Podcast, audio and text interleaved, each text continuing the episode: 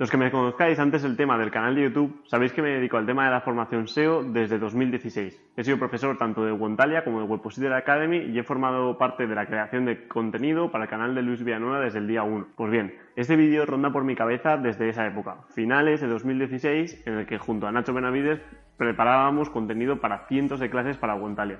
Y este siempre ha sido uno de los que más me gustaba y que tenía siempre ganas de sacar. Creo que ha quedado un vídeo súper chulo en el que hablo primero de una parte muy básica del PageRank y una, una parte muy fácil de entender y se va complicando con conceptos más técnicos hasta un punto en el que me da miedo que la gente no llegue a captarlo. Entonces, déjame por favor en los comentarios en cuanto termine el vídeo lo que te ha parecido. Si te ha sido fácil de entender, si no, si estás de acuerdo con lo que he dicho, si no, si tienes alguna pega o si tienes cualquier consejo, ¿vale?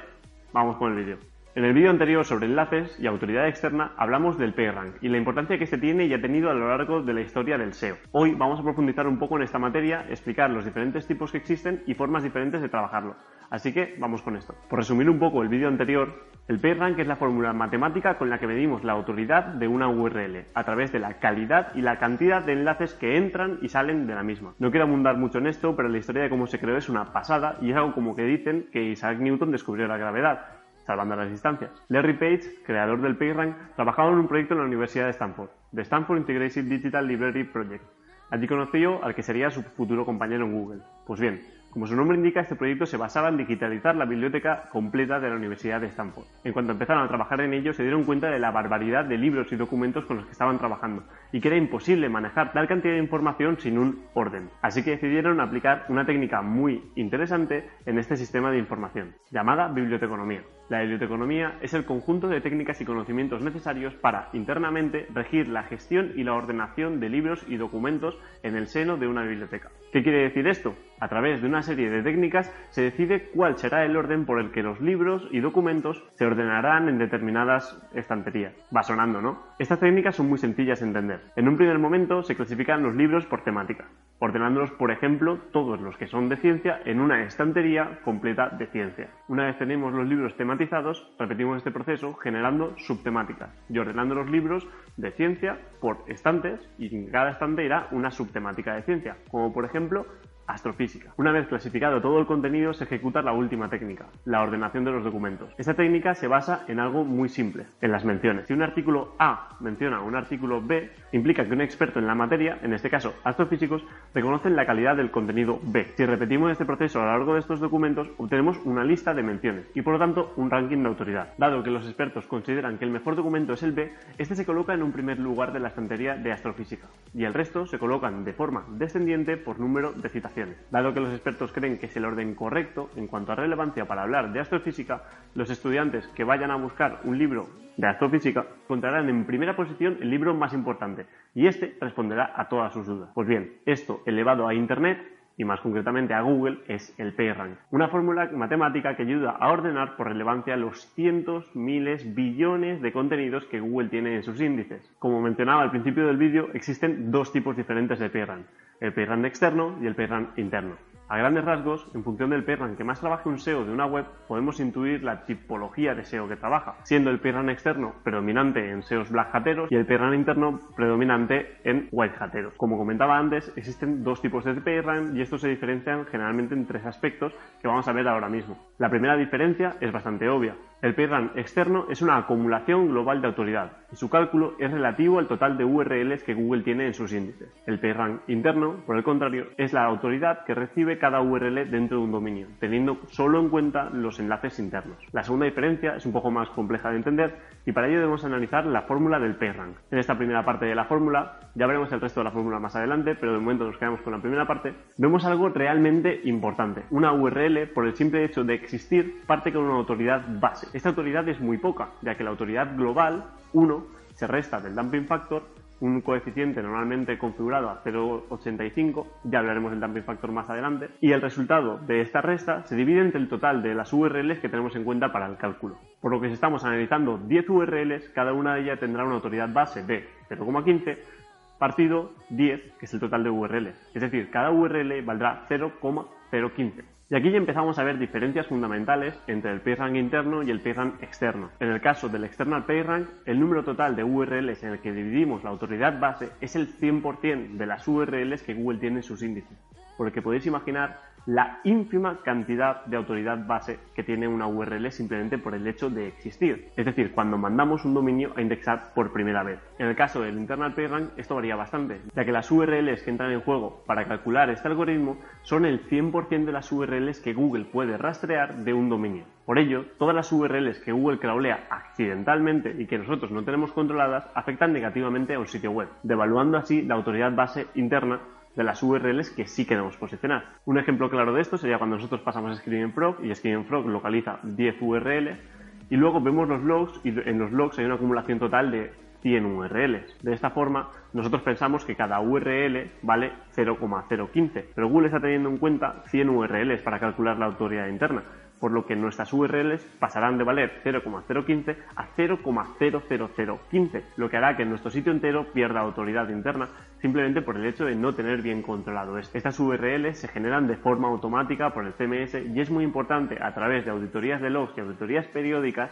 corregir y evitar que se vuelvan a producir todo este tipo de URL. Las auditorías de logs son una temática muy técnica que veremos en el canal un poco más adelante y explicaremos ampliamente cómo hacerlo. Pero por esto es muy importante tener en cuenta lo siguiente. En el SEO cada URL cuenta. Cada URL que yo creo resta relevancia al conjunto de URLs que ya existen. Por lo tanto, debo encontrar el equilibrio entre posicionar algo con el mínimo número de URLs posible, de forma que cada URL vale más, pero genero URLs que son fáciles de entender para Google. Existen técnicas para ocultar a Google cierto grupo de URLs, como la buscación de enlaces, y son técnicas que ya hablaremos más adelante, pero que son muy interesantes. Gracias a estas técnicas podemos evitar que Google crawlee contenido, Google desconoce que existe ese contenido, pero los usuarios sí que pueden acceder a él. De forma que encontramos un equilibrio entre tener una parte de usuario y una parte de SEO. Como digo, estas técnicas se llaman ofuscación de enlaces, son muy comunes en el SEO técnico y ya veremos cómo se trabajan. Y me vas a permitir que pare un segundo la explicación teórica sobre todo esto. Ya he nombrado en vídeos anteriores que la siguiente parte que viene en el canal es hacer auditorías en directo. Y para hacer auditorías en directo necesito webs en las que poner ejemplos de fallos que se están cometiendo. Así que envíame tu web, la web de tu cliente, la web de tu competencia a esta URL, victormoya.com barra A Ahí analizaré esas URLs y las tendré en cuenta para mostrarlas en vídeos y hacer análisis exclusivos y en directo sobre fallos que vengan a cuento de la temática que estamos tratando. Nada, seguimos con el vídeo. La tercera y última diferencia es la siguiente. ¿Cómo se trabaja la mejora del PRANK? En el EPR, la totalidad de esta métrica es 1, al igual que en el IPR, pero esta métrica se divide entre el total de URLs que Google conoce y que tienen sus índices. Cuando trabajamos autoridad externa, nuestra misión es aumentar la autoridad de nuestro conjunto de URLs. La forma que tenemos de aumentar la autoridad de cada URL es conseguir una pequeña porción de autoridad de otra URL. Ya hablaremos más adelante de esto, pero en el PageRank, cuando las URLs se enlazan entre sí, derivan una pequeña cantidad de autoridad destinada para esto. Como estaba comentando, el external PRAM máximo es 1 y nuestro trabajo es acercarnos a ese 1. Y digo acercarnos porque conseguirlo es totalmente imposible. El PRAM está pensado para que no se pueda acumular toda la autoridad existente en un único dominio. Pensad que si cada URL nueva que yo creo tiene una autoridad base y el PRAM completo ya está repartido, cuando yo creo una URL, esta URL absorbe autoridad del conjunto global de URLs que ya existen. Y por poner un ejemplo un poco bestia, cada vez que yo creo URLs estoy restando autoridad a amazon.com. Siguiendo con el mismo ejemplo, cada vez que amazon.com lanza URLs nuevas, está restándome autoridad a mí, a mí y al resto del mundo, ya que la autoridad máxima está definida en 1.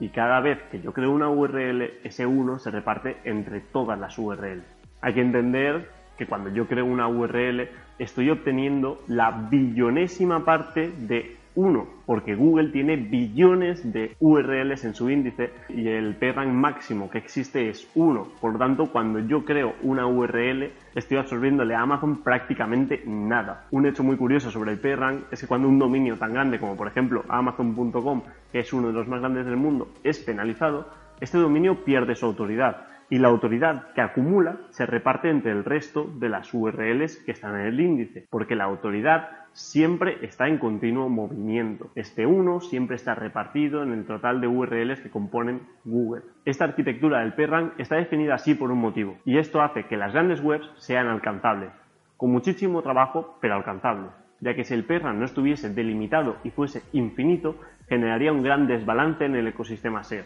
haciendo que las grandes webs sean cada vez más difíciles de alcanzar y siendo prácticamente imposible lanzar al mercado una nueva web. En el ejemplo de Amazon es un ejemplo muy grande y nos costaría mucho llegar a ese punto, pero si tenemos un nicho o una web que lanzamos a un sector nuevo, sí que tenemos esa posibilidad de llegar a posicionarnos ahí. Si esta web, por el simple hecho de existir y de llevar 20 años consiguiendo enlaces, hubiese generado tal cantidad de autoridad, nosotros tendríamos que tener o 20 años para conseguir igualar esta cantidad de autoridad o hacerlo 20 veces más rápido, que generaría al final posibles penalizaciones y demás. En cuanto al IPR o Internal PageRank, eso funciona exactamente igual, pero al revés.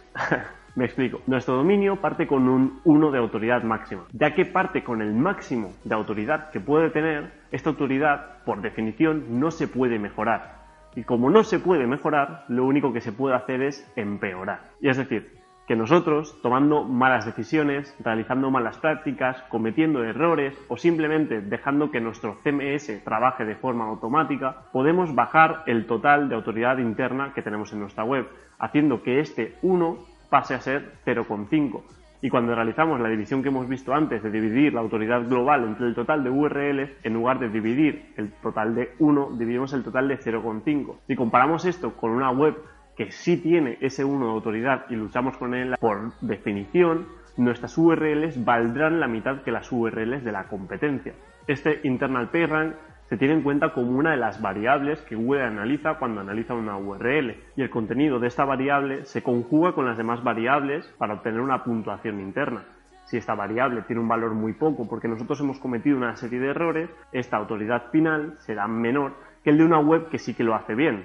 Recordemos que esto es una competición continua y si yo hago algo mal y mi competencia lo hace bien, las de ganar la tienen en él.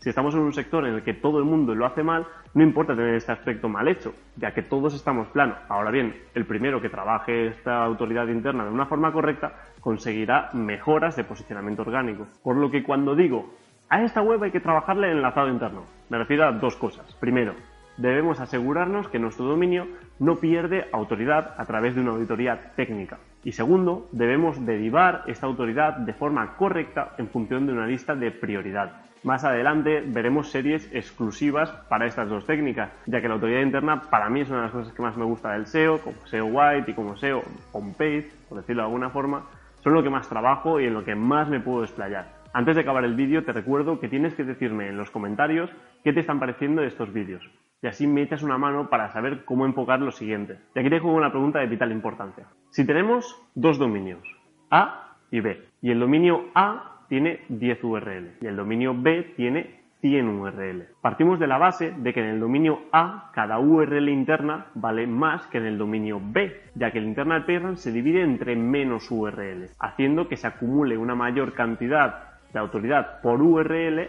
en el dominio A. Pero en el dominio B se acumula una mayor cantidad de autoridad externa, ya que cuenta con más URLs que absorben autoridad global de ese uno que conforma la totalidad de URLs que Google tiene en sus índices. Así que, ¿qué dominio de los dos es mejor para el SEO? ¿Un dominio con 10 URLs o un dominio con 100 URLs? También me gustaría agradecer a todas las personas que están escribiendo sobre las herramientas SEO gratuitas que estoy poniendo en mi web. Dentro de la sección barra herramientas podéis encontrar una herramienta de Keyword Research y SEOBot un conjunto de herramientas públicas gratuitas que se gestionan desde Twitter. Y desde aquí agradezco públicamente a gente como Carles Trujillo Díaz, que ha escrito un artículo hablando sobre esta herramienta. También me gustaría agradecérselo a Eduardo Tornos, que me ha mencionado también hablando sobre la herramienta de Keyword Research gratuita. Y por último, a Leopoldo Carvajal, que me ha escrito un pedazo de artículo sobre SEOBot, explicando todo su funcionamiento y de verdad, os agradezco muchísimo porque a mí me cuesta muchísimo trabajo generar este tipo de contenido, porque esto ya no es escribir, no es redactar, es programación. Estamos hablando de que cada herramienta me cuesta unas 15-20 horas de hacer perfectamente, que luego funcionen correctamente. Y es todo para hacerlo de forma gratuita y que la gente pueda acceder a ello. Así que muchas gracias por mencionarme y ayudar a compartir el contenido. Como habrás visto en este vídeo, me han echado una mano y queda mucho más formal y demás y es que estoy contando con un editor que me va a ayudar a sacar vídeos mucho más frecuentemente. Así que dos cosas. Como voy a sacar más vídeos, suscríbete y estate al tanto de todo lo que voy a ir sacando, que tengo planificado una barbaridad de contenidos y ahora sí voy a dedicarle mucho más tiempo a esto. Y si quieres saber quién me está editando los vídeos, te lo dejo en la descripción. También me gustaría decirte que estoy organizando una cosa muy chula en Valencia. Estamos organizando unas jornadas de SEO. Y lo digo aquí porque es algo que me gustaría que fuese bastante exclusivo y que no se entere todo el mundo. Así que si estás en Valencia o alrededores y quieres reunirte con nosotros para hablar de SEO de una forma medio privada, déjamelo en los comentarios o contacta conmigo directamente a través de Twitter o algo similar.